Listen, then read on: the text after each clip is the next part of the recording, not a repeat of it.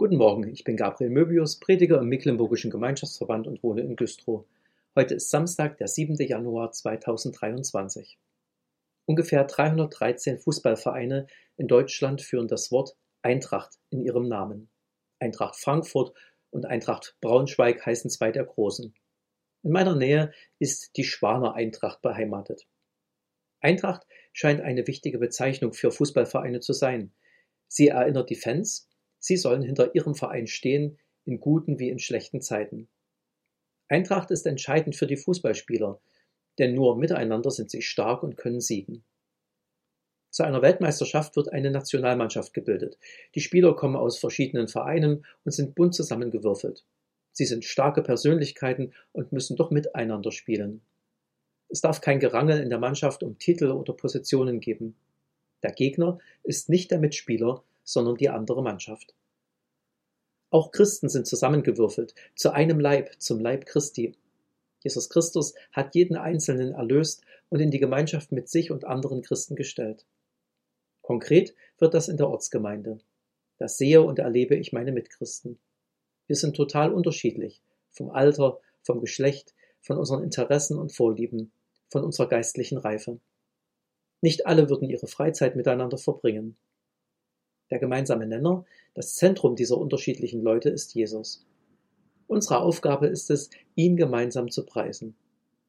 Paulus betet darum in Römer 15, Vers 5 bis 6, Der Gott der Geduld und des Trostes gebe euch, dass ihr einträchtig gesinnt seid untereinander, wie es Christus Jesus entspricht, damit ihr einmütig mit einem Munde Gott lobt, den Vater unseres Herrn Jesus Christus.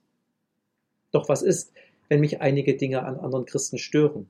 Ihr Charakter, ihre zu laute oder zu zurückhaltende Art, ihre Weise, den Glauben zu leben. Dann hilft es zu unterscheiden. Geht es hier um die Grundlagen des christlichen Glaubens? Dann müssen wir uns damit auseinandersetzen und um die Wahrheit streiten. Oder geht es um verschiedene Überzeugungen, wie man etwas macht? Darüber kann man reden, aber deshalb muss man sich nicht trennen. Oder geht es um bestimmte Meinungen und Vorlieben, die mich geprägt haben? Auch darüber kann man reden, muss aber keinen Streit daraus machen. Der schwedische Erweckungsprediger Rosenius schreibt, wenn wir nun wirklich unserer eigenen Meinung glauben, dass wir alle Dinge nach derselben gerichtet haben wollen, dann wird die Folge nur eine unendliche Spaltung sein. Darum ist der christlichen Einigkeit im Glauben und in der Liebe nichts schädlicher als ein solches Vertrauen in die eigene Meinung.